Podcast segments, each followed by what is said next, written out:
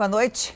Boa noite. Com a vida voltando ao normal, uma dupla perigosa tem feito mais vítimas nas ruas das cidades. Em São Paulo, flagrante de motoristas que misturam álcool e direção mais que triplicou. O Matheus não teve como escapar. Flagrado numa blitz em Porto Alegre, vai ter que pagar multa de quase 3 mil reais por beber e dirigir. Não vale a pena porque é muito arriscado e depois a multa é. Suspensão, de... Suspensão da carteira também é complicado.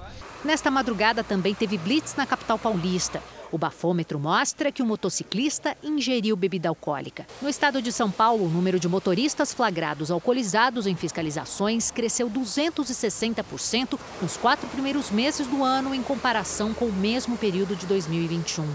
Essas imagens foram gravadas por uma câmera de segurança em outubro de 2019. O carro passa pelo cruzamento e é atingido em cheio por uma motocicleta. A moça, que estava na garupa e foi arremessada por cerca de 7 metros, é a Jéssica, hoje com 29 anos e várias sequelas, como perda de memória, dificuldade para andar e falar. Naquela noite, ela voltava de uma festa com um amigo que estava bêbado. A jovem teve a vida mudada para sempre. Eu esqueço coisas que eu acabei de fazer, então eu não posso mais trabalhar. Se você me pede alguma coisa daqui um minuto, eu esqueço o que você me pediu. E isso me incomoda muito. Pessoa, quando ela está embriagada, e ela devasta famílias, assim como alguém devastou a minha família, a vida da minha filha, os sonhos dela. Por quê? Porque a pessoa estava bêbada. O efeito do álcool no organismo depende de fatores como idade, gênero, metabolismo e alimentação.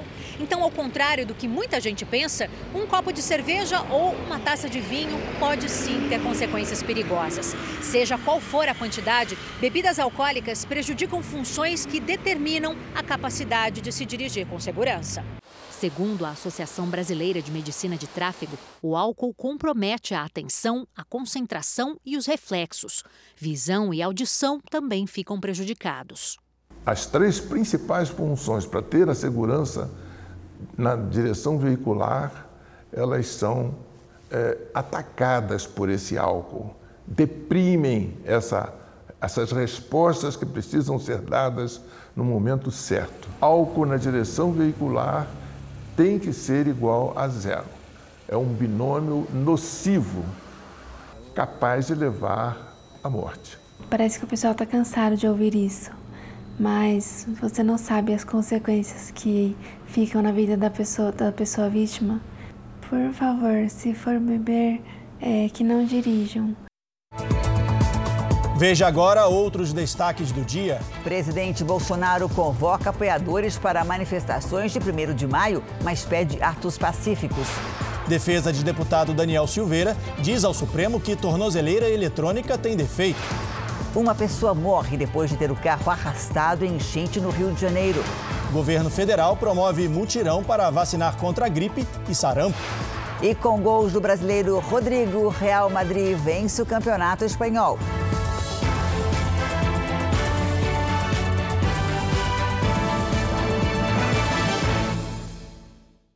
Oferecimento Bradesco Prime. Conecta você aos seus investimentos.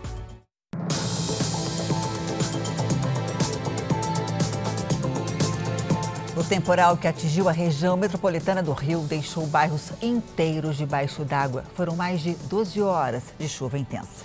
Uma pessoa morreu dentro de um carro arrastado pela enxurrada.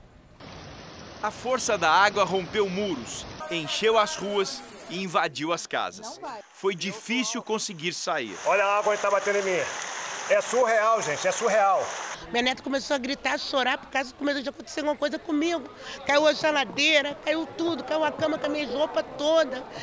O bairro de Acari, na zona norte do Rio, foi um dos mais atingidos pelo temporal. Este deficiente visual foi salvo com a ajuda de vizinhos e parentes. Ah, eu queria morar num lugar alto. Para quando a chuva viesse, eu não fosse preciso sair de dentro da minha casa. Meu irmão. Na Zona Oeste, carros quase encobertos e passageiros ilhados na estação de trem. Em 10 horas, choveu 192 milímetros, quase o dobro do esperado para todo o mês de abril. Na capital, As sirenes de alerta foram acionadas em 24 comunidades. No alto de uma delas, uma casa veio abaixo, mas ninguém ficou ferido. A chuva também provocou estragos em outros municípios. Em São Gonçalo, na região metropolitana, rios e córregos transbordaram. A enxurrada acabou levando um carro para dentro de um valão. Cinco pessoas estavam dentro de um veículo. Os bombeiros conseguiram resgatar quatro. Uma morreu. Casas construídas na margem do rio foram destruídas. Muitas estão condenadas. Agora nós compramos essa casa, estamos pagando ainda. Ah, nós vamos dormir aqui mesmo. Nós temos que se arriscar, vai dormir aonde? É só aqui que tem.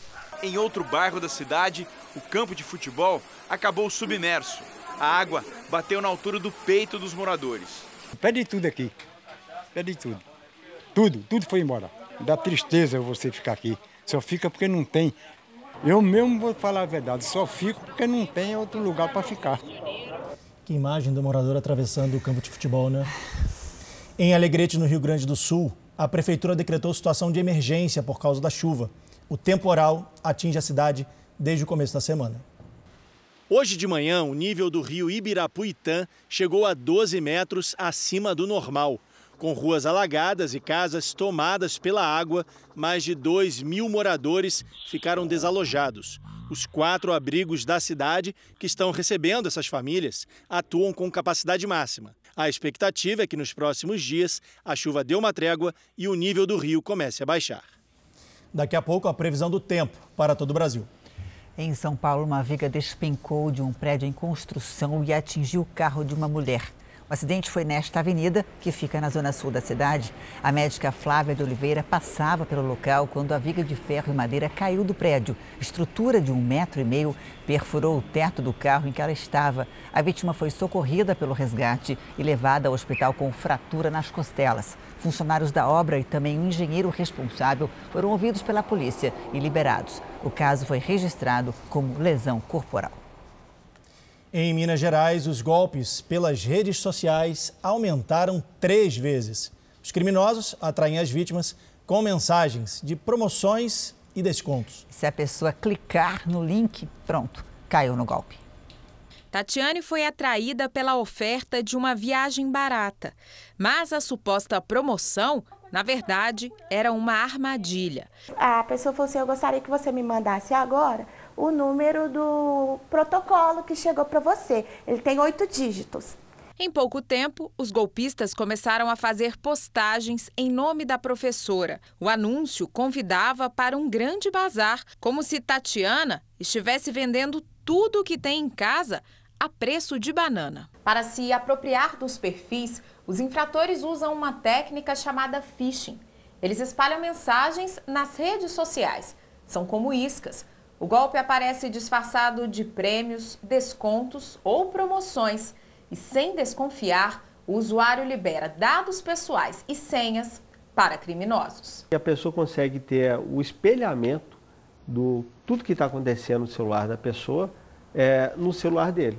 Esse tipo de crime cibernético se tornou tão frequente aqui em Minas que chamou a atenção do Ministério Público do Estado. No início deste ano, foram registradas 388 ocorrências. No segundo semestre de 2021, a média era de 100 casos por mês. Franciele se interessou por uma oferta dessas e ficou no prejuízo. Eu fui ver uns posts de uma amiga minha, aí ela estava vendendo sofá, televisão, videogame. Acabou que eu consegui, fiz o Pix, meu prejuízo foi mais ou menos de 2.500. Para se proteger, a primeira regra é desconfiar sempre. Produtos muito baratos ou descontos altos demais, ligue o sinal de alerta. Pode ser golpe. Dois aviões se chocaram no aeroporto de Viracopos, em Campinas, interior de São Paulo. Um avião com 56 pessoas a bordo taxiava na pista quando a ponta da asa atingiu a parte traseira de um outro avião vazio. Os passageiros desembarcaram em segurança e ninguém ficou ferido. O Centro de Investigação e Prevenção de Acidentes Aeronáuticos foi acionado para verificar o motivo da colisão. Segundo as empresas aéreas, os aviões ficaram danificados e vão passar por manutenção. Hoje foi o dia D da vacinação contra sarampo e gripe em todo o Brasil. O alvo principal são crianças com menos de 5 anos. Médicos alertam para a importância dessa vacinação, principalmente em bebês nascidos durante a pandemia. Muitos ficaram isolados, Janine. Não tiveram contato com vírus mais comuns e, por isso, não criaram anticorpos. Para muitas famílias brasileiras, vacina é tradição. Minha mãe levou para tomar todas as vacinas e graças a Deus não tive nenhuma doença dessas que são vacináveis. Dona Laudiceia veio ajudar a filha que está grávida e trouxe a netinha Mariana, que tomou duas vacinas muito importantes, contra a gripe e contra o sarampo todas as fases da vida é muito importante a vacina, principalmente para os bebês, né? Em todo o Brasil, o sábado foi o dia D para vacinar crianças de seis meses até as que ainda não completaram cinco anos. São quase 13 milhões de crianças que fazem parte do público prioritário para a gripe e sarampo. Jerusa não perdeu a oportunidade. Ela tem dois filhos nessa faixa etária, o Paulo e o Miguel. Para a mãe dói no coração um pouquinho, mas. Mas é importante, né? Muito importante se vacinar.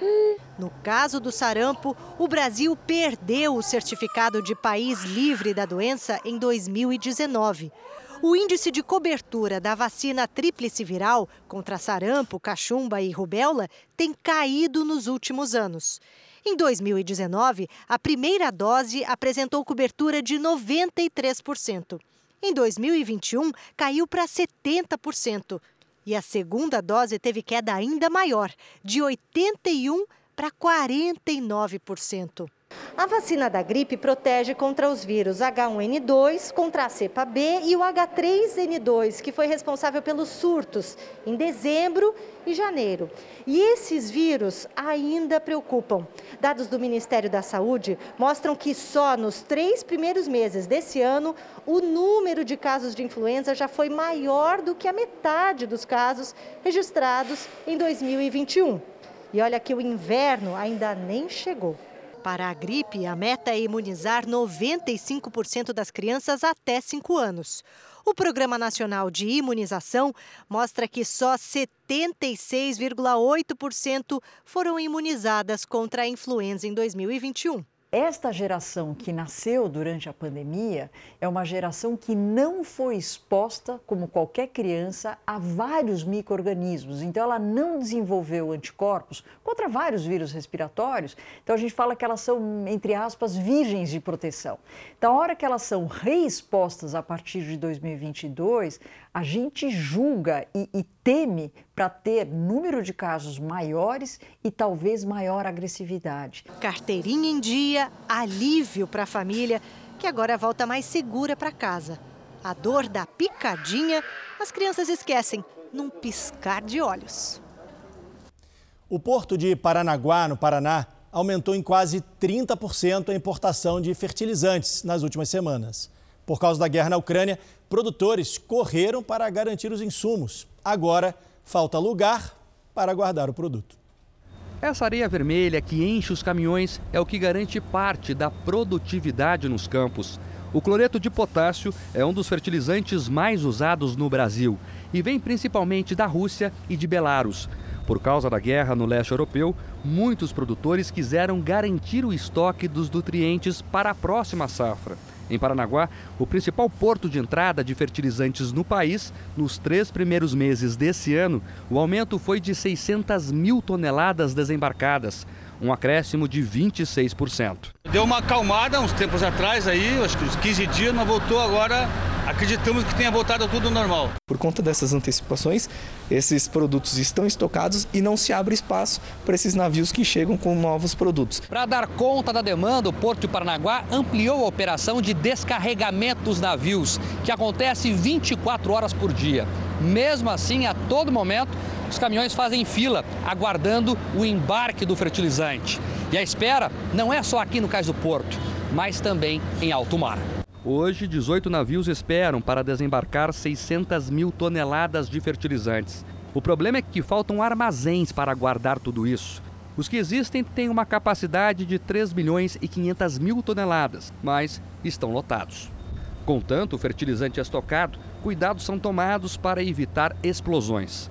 É que parte da matéria-prima usada nos nutrientes é inflamável. Em agosto de 2020, um depósito no porto de Beirute explodiu e 218 pessoas morreram. Segundo a direção do porto de Paranaguá, a diferença é que no Líbano o material estocado era nitrato de amônia, já aqui menos perigoso certificação do Exército Brasileiro. Então, o Exército Brasileiro certifica o, o operador, ele certifica o caminhão, ele certifica o armazém. Paulo ainda está colhendo soja, mas já tem estocado na própria fazenda parte dos fertilizantes que vai usar na próxima safra. E já fez mais uma encomenda. Ele reclama do preço, que duplicou no último ano.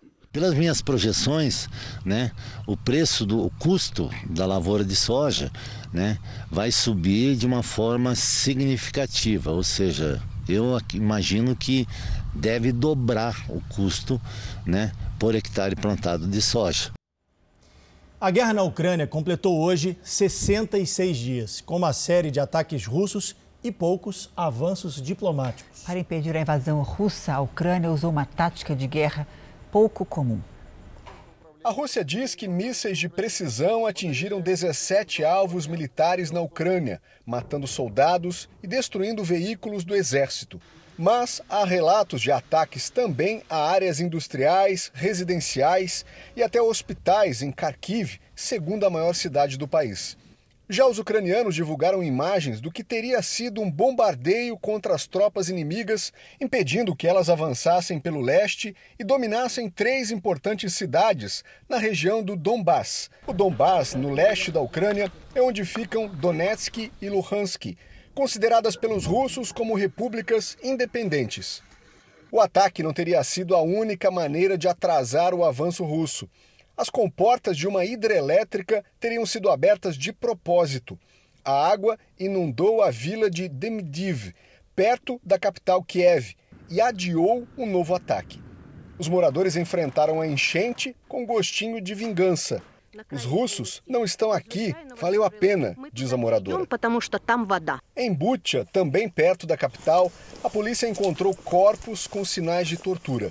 Uma região onde as tropas russas são acusadas de abusos e mortes de civis.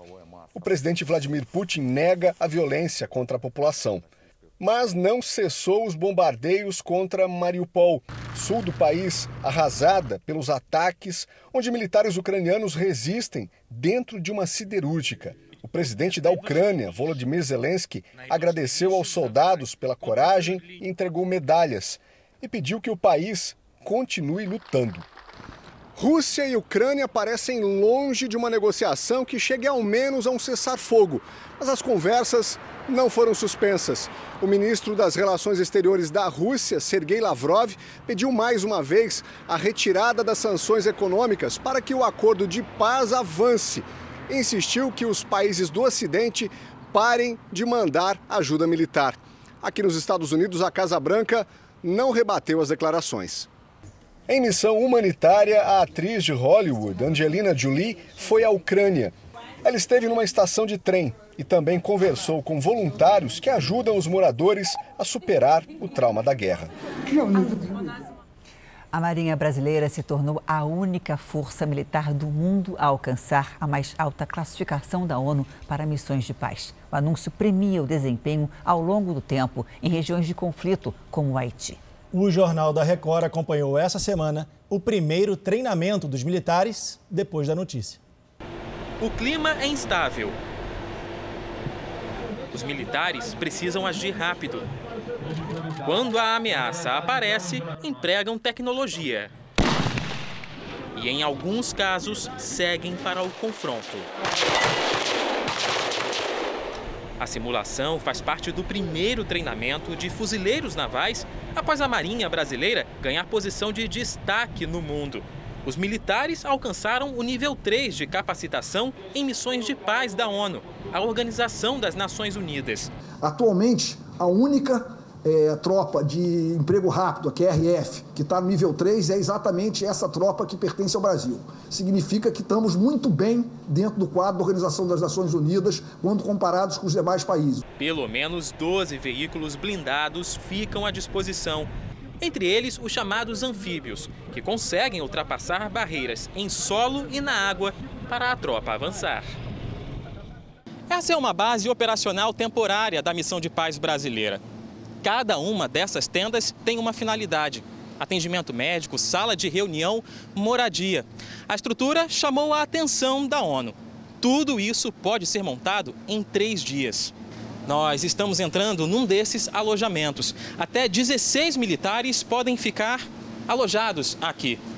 Tem cama, ventilação, um conforto para quem fica até seis meses fora de casa. Foi o caso do Diego, que em duas ocasiões esteve em missão no Haiti. Um como soldado e outro como sargento. E esse como soldado foi o que mexeu muito comigo, porque eu vi uma situação muito, posso dizer assim, devastado, um país muito pobre, um país que precisava muito de uma ajuda humanitária. Há sete décadas, o Brasil envia militares para missões de paz em países com dificuldades. O maior tempo de permanência foi no Haiti 13 anos. Experiências que ajudam em ações no Brasil. Depois do período de restrição por causa da pandemia, a contratação de estagiários aumentou este ano. O reaquecimento nas empresas anima os jovens que tentam entrar no mercado de trabalho. O Gabriel e a Letícia ficaram dois anos à procura de estágio bem no pior período da pandemia. Para eles, conseguir uma vaga numa empresa era um grande desafio. Foi bastante difícil. Nesse momento, o mercado não tinha expectativas de contratação. O rapaz de 22 anos estuda atuária, curso voltado para a área financeira. Ele foi contratado há dois meses e espera ficar na empresa. Tenho tentado ao máximo me dedicar e mostrar trabalho para que essa efetivação venha e que seja merecida. O objetivo da Letícia é o mesmo. Estudante de gestão de negócios e inovação, ela se forma no ano que vem. Para ela, o estágio é uma oportunidade de qualificação profissional. Ou você tem mais certeza ainda do seu curso, ou você olhar e falar, hum, não é para mim. No meu caso, eu tive mais certeza. O escritório onde eles trabalham é especializado em tecnologia e atende mais de mil empresas. O diretor de marketing disse que desde janeiro foram contratados 18 estagiários e que pretende ampliar esse quadro. A ideia é ter um, um percentual é, interessante ainda esse ano para 50% a mais. Uma pesquisa aponta que o número de estagiários contratados pelas empresas aumentou 50% no primeiro trimestre de 2022 em relação ao mesmo período do ano passado. O valor da Bolsa Auxílio também aumentou. Além disso, as empresas oferecem benefícios para estimular quem ainda vai entrar no mercado de trabalho. A porta-voz do Centro de Integração Empresa-Escola, que encomendou a pesquisa, reforça que os estagiários são cada vez mais necessários em qualquer empresa. A pandemia represou várias ações, né? E agora nós estamos começando a, a, a colher alguns frutos. Eu acho que é isso que está acontecendo com as nossas oportunidades de estágio. A seguir, presidente Bolsonaro pede que apoiadores participem de manifestações no Dia do Trabalho, mas de forma pacífica. E veja também: moradores gravam a passagem de um tornado pelos Estados Unidos.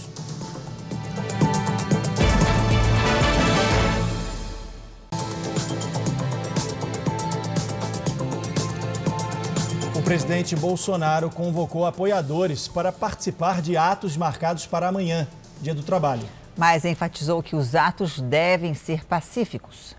O convite foi na abertura da Expo Zebu em Uberaba, no Triângulo Mineiro. O presidente fez referência aos atos marcados a favor do deputado federal Daniel Silveira, do PTB. Eles devem acontecer amanhã em Brasília, São Paulo, Rio de Janeiro e em outras cidades do país. Dizer a todos vocês que, porventura, irão às ruas amanhã, não para protestar, mas para dizer que o Brasil está no caminho certo. Que o Brasil quer que todos joguem dentro das quatro linhas da Constituição. E dizer que não abrimos mão da nossa liberdade. Em meio à crise aberta com o Supremo Tribunal Federal, Bolsonaro elogiou o presidente da Câmara, que também participou do evento. Tenho também aqui um deputado federal que é muito importante para mim, lá na Câmara dos Deputados. Não é fácil você conduzir os trabalhos lá na Câmara. E é difícil agradar todo mundo. Mas o apoio que nós temos na Câmara dos Deputados, em especial, vem pelo seu presidente Arthur Lira. O presidente ainda não confirmou presença nas manifestações deste domingo. Interlocutores próximos o aconselharam a não participar, para evitar o agravamento da crise com o Supremo. Mas já avaliam que ele pode ir se houver grande concentração de pessoas. Do outro lado da Praça dos Três Poderes, no Supremo, a preocupação é que os atos sejam inflamados com discursos antidemocráticos. O ato da Avenida Paulista, em São Paulo, terá a presença de deputados aliados de Bolsonaro, entre eles o próprio Daniel Silveira. Ontem à noite, depois de vencido o prazo de 48 horas determinado pelo Supremo, o advogado do parlamentar respondeu aos questionamentos do tribunal. O relator da ação penal contra Silveira, ministro Alexandre de Moraes, questionou sobre a falta de sinal da tornozeleira eletrônica. O advogado afirmou que, por três vezes, pediu a substituição do equipamento por suspeitas de adulteração e uso inadequado, além de informação de defeito no equipamento, especialmente de bateria. Ele também afirmou que Silveira não tem obrigação de pagar multas por eventual descumprimento de determinações judiciais, porque foi perdoado pelo presidente Bolsonaro. O processo está com a Procuradoria-Geral da República, que deve opinar sobre o caso até a terça-feira. O governo estuda a criação de uma nova modalidade de trabalho rural. A meta é garantir os direitos dos trabalhadores e reduzir casos de abuso. As cenas são frequentes. Em São Joaquim, na Serra Catarinense, fiscais encontraram pessoas trabalhando e vivendo em péssimas condições.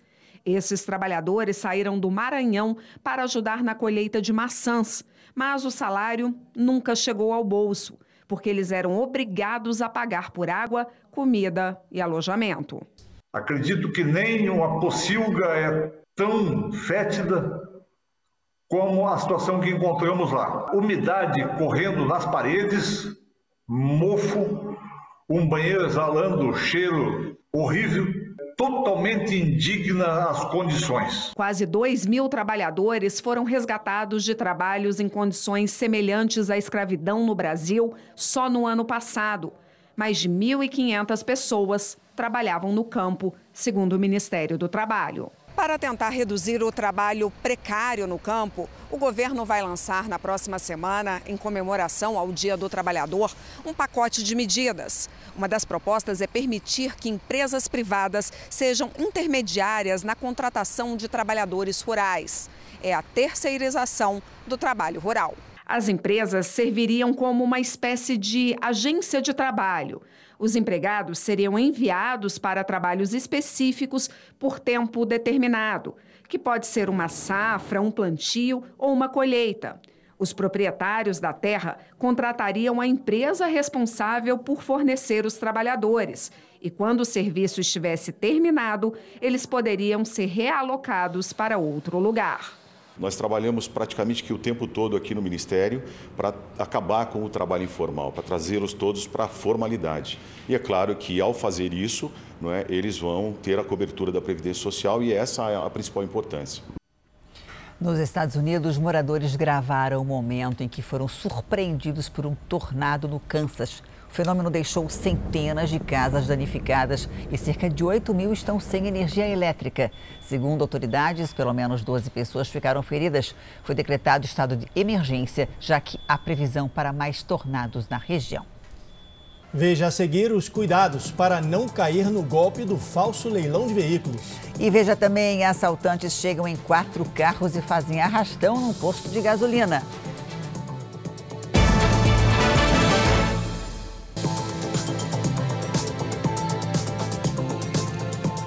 O alto número de veículos clonados tem preocupado a polícia e provocado dor de cabeça em vítimas desse tipo de crime, Janine. É que cabe ao dono do carro ou da moto provar que existe um outro veículo idêntico circulando pelas ruas.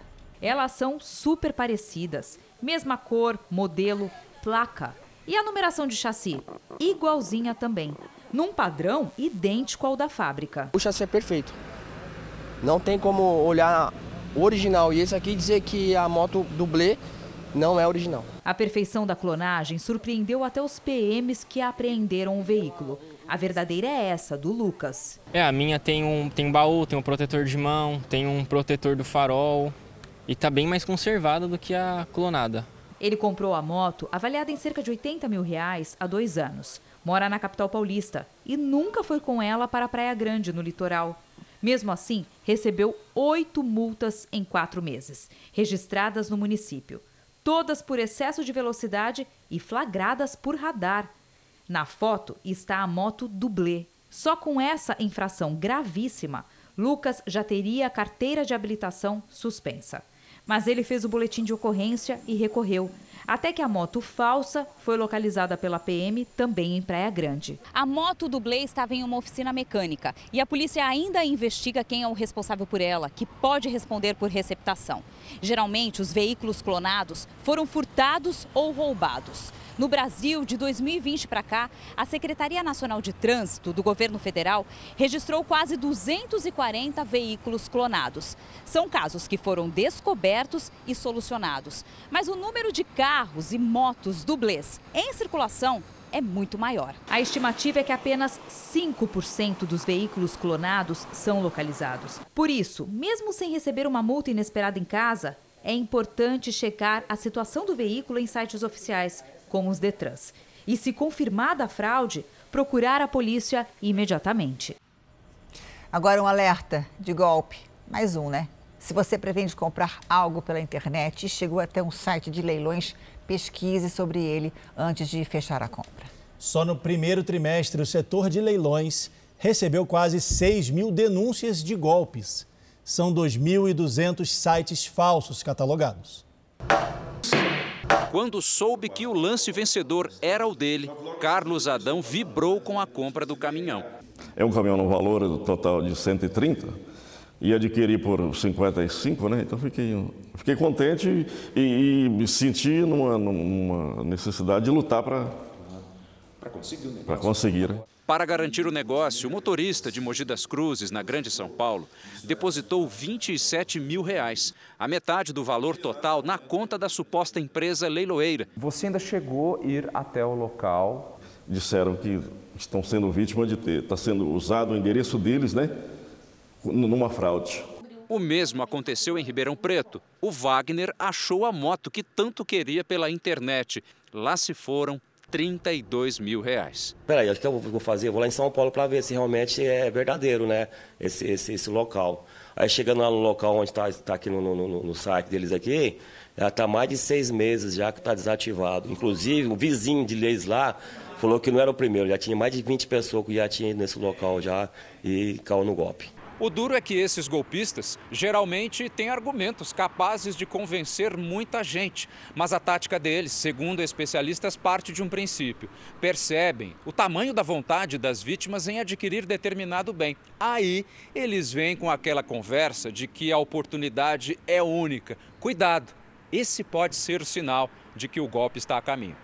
Você tem um roteiro em que você faz a pessoa entrar num site, você faz a pessoa acreditar naquele site, fazer um contato telefônico e ainda fazer um depósito. Ou seja, você tem um encadeamento de atos que você só consegue fazer se a sua quadrilha, digamos assim, for profissional, se você estiver muito bem treinado. Não são amadores que aplicam esse tipo de golpe. Ele afirma que os compradores que quiserem entrar num leilão devem tomar alguns cuidados. Se o endereço terminar em .com.br, o site é registrado no Brasil, o que dá mais segurança nesse tipo de situação. Na internet mesmo, checar o nome e o CNPJ, que é o registro da empresa, e se ela realmente opera na área de leilões. Outra dica é pedir informações do funcionário com quem está tratando e fazer uma pesquisa também sobre ele. E o mais importante, jamais fazer qualquer depósito financeiro sem que tenha em mãos o contrato de compra e venda. Uma vez paga a quantia no falso leilão, é difícil ter o dinheiro de volta. Agora você vai ver o flagrante de um arrastão num poço de combustíveis na zona norte do Rio. Tudo, toda essa cena demorou apenas alguns segundos. Os assaltantes armados chegam em quatro carros e cercam o posto. Nove descem, roubam uma frentista e os clientes de uma loja de conveniência. A ação durou menos de um minuto. A Polícia Civil informou que investiga o caso. Até agora, ninguém foi preso. A gente vai mudar um pouco de assunto. Olha só, quem comprou passagem de ônibus com a Itapemirim tem enfrentado problemas para conseguir o reembolso. A empresa passa por uma recuperação judicial. Por isso, viagens foram canceladas. A Itapemirim, atenção, está proibida de vender passagens. Os ônibus saem dos terminais com atraso. Os embarques são cancelados. Nos guichês da companhia, a imagem mais comum é a de passageiros pedindo reembolso do dinheiro gasto com a compra de bilhetes. Quando a gente liga, ninguém, ninguém atende. Meu marido mandou um, uma mensagem, eles não responderam. E hoje eu retornei para estar tá vendo se eles me reembolsam. Tudo bem que é 50%, mas faz falta. Nem todos os passageiros conseguem ser atendidos. A Flávia Rodrigues procurou a Record TV através das redes sociais e contou sua história. Ela comprou duas passagens no valor de R$ 1.200 para os sogros, que não conseguiram embarcar na semana passada e só recebeu de volta 500 reais, depois de muita insistência. O valor restante ficou na promessa. E a gente não tem condições de estar tá indo todos os dias lá no terminal para poder ver se eles têm o dinheiro para poder devolver o restante. Aí tá meio complicado, porque devolveram só metade de uma passagem. Difícil é fazer contato com a Itapemirim. O telefone de atendimento ao público, o 0800, foi desativado. Este número foi desativado. E procurada por e-mail pela nossa produção, a empresa também não respondeu. Caso não seja atendido, o consumidor pode registrar uma reclamação junto ao PROCON, na nossa plataforma digital, e nós vamos notificar a empresa para que atenda à pretensão do consumidor. Desde julho do ano passado até este mês, o PROCON registrou 857 reclamações contra a empresa. A companhia está em recuperação judicial e, a partir do dia 18 de maio, terá suas atividades suspensas. Isso de acordo com decisão cautelar da Agência Nacional de Transportes Terrestres. Faça como a Flávia, que assiste ao Jornal da Record e sugeriu essa reportagem. É só enviar sugestões ou denúncias usando a hashtag Você no JR. Pesquisadores estudam os impactos das condições de trabalho de entregadores no Brasil. Sem nenhuma garantia trabalhista, muitos se arriscam em longas jornadas, o que pode comprometer a saúde. Foram quatro anos trabalhando como entregador, mas durante a atividade, Yuri foi vítima de bala perdida e ficou sem o movimento da mão esquerda. Ter tomado um tiro trabalhando com, para uma plataforma e a plataforma não, não me, não me acolheu de jeito nenhum. O entregador processou a plataforma e, em decisão inédita, a Justiça do Trabalho obrigou a empresa a pagar um salário mínimo mensal para ele. Eu poder saber que eu vou conseguir pelo menos pagar meu aluguel e trazer um, um pão de cada dia né, para dentro de casa, que tem uma filhinha. No país existem quase 700 mil entregadores sem carteira assinada e sem garantias trabalhistas. Para muitos brasileiros, trabalhar com entregas e de forma autônoma tem sido a única solução para fugir do desemprego. O Ministério do Trabalho estuda uma proposta que pretende regulamentar o serviço de entregadores por aplicativo. Pesquisadores da Universidade Federal da Bahia estudam as condições de trabalho e saúde dos entregadores do Brasil. Eles trabalham utilizando veículos motorizados de duas rodas, isso já é identificado por nós como é, uma situação bastante vulnerável, não é? Com os resultados, a ideia é melhorar a vida profissional dos entregadores. Um trabalhador que tem condições mais adequadas, a jornada dele é melhor regulada, trabalhar 8, 10 horas, 11 horas no trânsito e exposto ao ambiente das ruas. Trabalha melhor e mais feliz e o cliente agradece, né? Verdade. O turismo voltou a crescer nos primeiros meses do ano e está perto de recuperar o patamar de antes da pandemia. Mas com o aumento da procura por viagens, os preços das passagens aéreas dispararam. A vontade de viajar é grande, mas e o preço das passagens aéreas, hein? Eu até, inclusive, comprei passagens com muita antecedência, de seis meses, e mesmo assim estão bem altas. Mesmo assim, olha só o movimento no aeroporto de Brasília.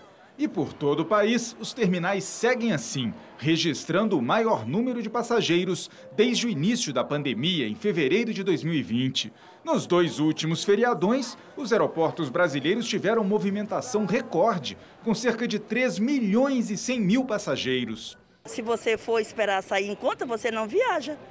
Então é só dividir em, em, em suaves parcelas, como dizem que não é nada suave, mas está valendo. Os destinos mais procurados também são os que registram maior alta nos preços. Segundo o levantamento de um site que compara preços de passagens entre fevereiro e março, as buscas por voos de qualquer lugar do país para Brasília subiram 43% e a passagem ficou, em média, 37% mais cara. Em seguida aparece São Paulo, com aumento de 38% na procura e de 31% no valor do voo. A terceira posição é do Rio de Janeiro, com 34% a mais de interesse e um salto de 30% no preço da passagem. No primeiro mês do ano, a demanda por voos para todo o país alcançou praticamente o patamar anterior à pandemia. Os sinais de recuperação também se refletem no mercado de trabalho. Em fevereiro, as atividades ligadas ao turismo foram responsáveis pela contratação de 150 mil pessoas. A maioria dos hotéis já já restabeleceu o número de empregos, até porque os hotéis começam a ter ocupações já muito próximo do que foi 2019. Para o ministro do Turismo, a retomada não é mais uma expectativa, já é realidade. E segundo ele, o Brasil deve receber cada vez mais turistas estrangeiros. No período pós-pandemia, foi comprovado através de vários estudos que os países que se destacassem com turismo de natureza, eles iriam ter o privilégio de receber cada vez mais o turista estrangeiro. E o nosso país, ele é reconhecido mundialmente como a maior potência de um país preservado e seguro. Em Goiás foram confirmados dois casos de Zika vírus em grávidas. A doença pode provocar graves sequelas nos bebês, como a microcefalia, que impede o desenvolvimento do cérebro. Ana Vitória está grávida de seis meses e na reta final, para ter o bebê, todo cuidado é pouco. Agora, o uso do repelente é indispensável. Tudo para deixar bem longe o mosquito transmissor da Zika. É um risco não só para mim, tanto, principalmente para o meu filho, né? Caso de é, microcefalias e outros problemas neuros, né? A preocupação de Ana Vitória surgiu após a Secretaria de Saúde de Goiás confirmar 11 casos de infecção por Zika vírus. Eles foram registrados no interior do estado. Entre os casos confirmados estão duas mulheres grávidas. Elas tiveram a doença durante a gestação. Os dois bebês já nasceram. Um deles morreu logo após o parto, por causa de uma doença genética. O outro aparentemente nasceu saudável, mas vai ser acompanhado por profissionais de saúde até os três anos de idade. Alguns problemas podem aparecer durante o curso da sua vida. Problemas auditivos, problemas de visão, problemas de inteligência, cognitivo. Entre os anos de 2015 e 2016, o Brasil sofreu com uma epidemia do Zika vírus. Na época, o governo federal decretou situação de emergência em saúde pública de importância nacional. O mosquito que transmite a Zika é o mesmo responsável pela transmissão da dengue, o Aedes aegypti. Um levantamento feito pela Prefeitura de Goiânia mostrou que a cada 10 casas da cidade, três possuem focos do mosquito. Segundo o Ministério da Saúde, em todo o país, o número de casos de dengue cresceu quase 105% nos primeiros meses de 2022, na comparação com o ano passado. Em todo o país, os casos de Zika também aumentaram, quase 32%, agora em 2022, em relação ao mesmo período do ano passado. O Japão aprovou uma lei para reduzir o uso de plástico em canudos e embalagens descartáveis. A meta é substituir o material por outros ecológicos e menos poluentes. Os resíduos de plástico que foram retirados das praias por voluntários serviram para fabricar os pódios usados pelos medalhistas nas Olimpíadas de Tóquio. A busca pela sustentabilidade fez do Japão o segundo maior reciclador de plástico do mundo. 84% desse material é reaproveitado. O país só fica atrás da Alemanha, com 87%. E já está em vigor uma lei que obriga as empresas de alimentação a reduzir o fornecimento de 12 itens descartáveis, como canudos e talheres. Materiais que eram distribuídos gratuitamente. Há dois anos, as sacolas plásticas passaram a ser cobradas, o que fez aumentar a conscientização. Hoje em dia, quase todo mundo carrega a sua própria sacolinha. Em 2019, o mundo produziu 460 milhões de toneladas de plástico.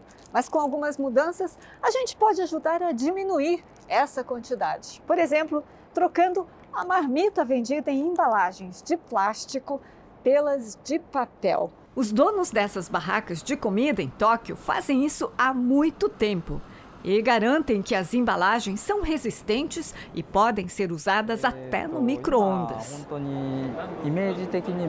Nosso material é feito de produtos biodegradáveis, como cana e bambu, diz um dos proprietários. Dados da Organização para a Cooperação e Desenvolvimento Econômico, OCDE, mostram que no Japão uma pessoa consome 69 quilos de plástico ao ano, quantidade bem menor que os Estados Unidos, onde o consumo é de 221 quilos anuais. Com a nova legislação, o governo japonês quer limitar ainda mais o consumo de plástico e reduzir os danos ao meio ambiente. Um objeto se aproxima da Terra e, ao entrar na atmosfera, explode, provocando um clarão. Isso é um fenômeno mais comum do que se imagina. E para monitorar o céu, Janine, você sabia que não é preciso um telescópio potente, nem equipamentos sofisticados? Eu sei que tem gente que consegue fazer isso de dentro de casa. Exatamente. Eu fui conhecer um morador do interior de São Paulo que procura meteoros todo dia. Por aqui, quase ninguém viu. A senhora sabia que caiu um meteoro aqui? Não, não sabia, não. É que era madrugada e a maioria dos moradores estava dormindo quando eles apareceram. O vídeo mostra as três bolas de fogo cruzando as nuvens no céu. Os meteoros foram flagrados em Sorocaba, no interior de São Paulo, mas podem ter caído em São José dos Campos, a mais de 160 quilômetros de distância. Os flagrantes foram feitos por esse equipamento, uma espécie de estação de observação espacial caseira. As câmeras elas estão em um modo que chama modo de detecção a noite toda a câmera fica em stand-by. A hora que passa algum, algum objeto que, que movimente mais rápido do que o movimento aparente dos céus, a câmera faz o registro. A gravação fica arquivada na memória do computador. O curioso é que o fenômeno não é tão raro quanto se pensa. Exato, eles entram a todo momento, até durante o dia. Só que por questão de contraste a gente não consegue enxergá-los. É, eles não são grandes o suficiente para brilhar durante o dia. Esse é o tamanho médio dos meteoros que entram na atmosfera da Terra o de uma moeda. Mas, apesar de muito pequenos, podem causar explosões quando se chocam com a camada de gases que protege o planeta. Só o equipamento caseiro do Marco flagra esse fenômeno de três a quatro vezes ao dia na mesma região. No último dia 20, outro meteoro flagrado pelo Marco provocou duas explosões seguidas no céu. O vídeo durou seis segundos e viralizou na internet. Marco faz parte da Rede Brasileira de Monitoramento de Meteoros e trabalha como voluntário há quase dois anos. Ele diz que não há risco de um objeto desses atingir uma pessoa na rua. Mas a, a, frequência de grandes meteoros entrando na nossa atmosfera é muito baixa. Então a gente pode viver nossa vida tranquilamente, curtir a noite, o dia, sem, sem preocupações. Né? Tem que ser bastante azarado para acontecer uma coisa nesse sentido. O espetáculo pode ser visto a olho nu, mas tem que ficar atento, porque ninguém sabe aonde o próximo pode aparecer. Vamos agora à previsão do tempo. O sábado foi de temperatura amena no sul e também na região sudeste do Brasil. A umidade ficou abaixo dos 30%, muito ruim. Em Minas Gerais, Goiás e também Mato Grosso. Oi, Mariana Bispo, boa noite para você. Quero saber como é que vai ficar o domingo. Vai ficar, vai ter sol, vai ter calor na maior parte do Brasil, Janine, inclusive no Rio de Janeiro, onde choveu bastante hoje. Boa noite para você, para o Leandro e a todos que nos acompanham. De olho aqui na tela, as imagens de satélite mostram poucas nuvens entre o sudeste, entre o centro-oeste e também parte do Nordeste. Isso é um efeito de uma grande massa de ar seco que impede a formação de nebulosidade. Em todas as áreas claras aqui do mapa, ou seja, na maior parte do país, o tempo vai ficar firme neste domingo. Ainda chove no sul do Brasil e no, no litoral paulista por causa de uma frente fria sobre o oceano. No extremo norte e no litoral do Nordeste, pancadas rápidas a qualquer hora do dia. Em Florianópolis, amanhã faz 25 graus de máxima. Em Campo Grande, em São Luís, 32. Em Maceió, 28. Em Manaus e em Porto Velho, 33 graus. Aqui na capital paulista, o domingo vai ser de sol, calor de 28 graus e pode chover mais para o fim do dia. Na segunda e na terça-feira, os dias serão parecidos. Já na quarta-feira, vem uma nova onda de frio. A temperatura deve despencar e chegar aí ao máxima de 21 graus. Leandro. Mariana, vamos falar de tempo delivery para a Jo, que mora em Joinville, Santa Catarina, que ela quer saber como é que fica o tempo lá. Claro, Jo, obrigada pela sua participação. Amanhã aí na sua cidade o sol vai aparecer entre nuvens, mas ainda há chances de pancadas de chuva lá para o fim do dia. A partir de segunda, tempo fica chuvoso, com máximas entre 24 e 25 graus. Agora o Maurício, de Vila Velha, no Espírito Santo, quer saber se vai da praia. Ele disse que foi para o Espírito Santo por causa da praia. Maurício, pela manhã você vai, vai, vai, conseguir aproveitar a praia, mas à tarde pode chover a qualquer hora do dia aí em Vila Velha, viu? A máxima pode chegar a 31 graus. Na segunda, aí vai dar praia o dia todo, tempo firme e calor. Na terça, a chuva volta. Participe também do nosso Tempo Delivery aqui no Jornal da Record. É só mandar uma mensagem pelas redes sociais com a hashtag Você no JR. Bom domingo para vocês, Janine e Leandro. Obrigada, Mariana, para você também. Valeu, Mari. Xangai, a cidade mais populosa da China, não teve novos casos de Covid nesse sábado. O anúncio foi um marco para a metrópole de 25 milhões de habitantes, que passou por um confinamento recente. Já na capital chinesa, Pequim, as restrições foram reforçadas para um feriado prolongado no país. Será obrigatória a apresentação de um teste para acessar locais públicos. Os números da Covid na China costumam ser bem menores que no resto do mundo, mas as autoridades do país perseguem uma política de Covid zero.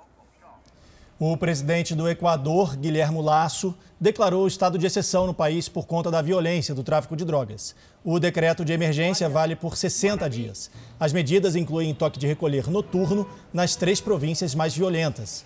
9 mil soldados foram enviados para patrulhar a região. Desde o começo do ano, mais de 1.200 pessoas morreram vítimas da criminalidade no Equador. Veja agora os destaques do Domingo Espetacular. Roberto Cabrini frente a frente com Matteo Petriccione. Os três filhos do seu irmão perguntando: Tio, por que você matou meu pai? O empresário dono de uma concessionária foi condenado a 16 anos de prisão por assassinar o próprio irmão. Você amava o Marcelo? Dinheiro, disputa familiar, o que teria provocado o crime. O caso do personal trainer que agrediu um morador de rua Nessa polêmica, só faltava a gente ouvir a história contada por ela. Quando eu coloquei aquele cidadão dentro do meu carro. Sandra Mara, da própria versão sobre o que aconteceu naquela noite. A ameaça do peixe-leão cada vez mais próxima dos brasileiros. E encontramos o pescador que teve convulsões e foi parar no hospital depois de pisar no espinho do animal. 70 quilos logo em cima de sete esporão daquele, por que a espécie conhecida como terror dos oceanos está invadindo as praias do nosso país. Eles largaram tudo para viver na estrada. Você vai conhecer o casal que morou 20 anos num calhambeque e teve quatro filhos. É no Domingo Espetacular, hein? Logo depois do Canta Comigo. Na Espanha, o Real Madrid conquistou mais um título. O time enfrentou o espanhol. Rodrigo fez dois gols no primeiro tempo. Depois do intervalo, Asensio ampliou e Benzema fechou o placar 4 a 0. A vitória com quatro rodadas antes do final do Campeonato Espanhol garantiu ao time 81 pontos que não podem ser mais alcançados. Este é o 35º título do Real Madrid, que é o maior ganhador da competição. Vamos falar agora de Campeonato Brasileiro. No aniversário de 110 anos de fundação, o América Mineiro venceu o Atlético Paranaense. Já no segundo tempo, cinco minutos depois de ter entrado na partida, o colombiano Índio Ramírez invadiu a grande área, limpou a jogada e bateu cruzado. Final América Mineiro 1, Atlético Paranaense 0. O Goiás recebeu o atual campeão Atlético Mineiro e deu empate. Ainda no primeiro tempo, o Hulk bateu de fora da área no cantinho e abriu o placar. Segundo tempo começou agitado. Aos sete minutos, Elvis cruzou e Apodi de cabeça deixou tudo igual. Logo depois, o Atlético passou na frente mais uma vez, com o chileno Vargas também de cabeça. O Goiás buscou empate com Elvis de pênalti. Placar final: Goiás 2, Atlético Mineiro também 2. Também pelo Brasileirão, o RB Bragantino foi a Fortaleza e venceu o Ceará. O único gol da partida foi marcado por Ítalo, completando o cruzamento. 1 a 0. O time do interior paulista segue invicto na competição e divide a liderança com o Atlético Mineiro. E nesse momento, instantes finais na Arena Pantanal, onde Cuiabá e Atlético Goianiense empatam em 1 a 1. Mato Grosso do Sul, um tucano que nasceu com uma deformidade no bico ganhou uma prótese feita numa impressora 3D. A deformidade impediu o animal de se alimentar sozinho. Agora, o tucano deve ser devolvido à natureza.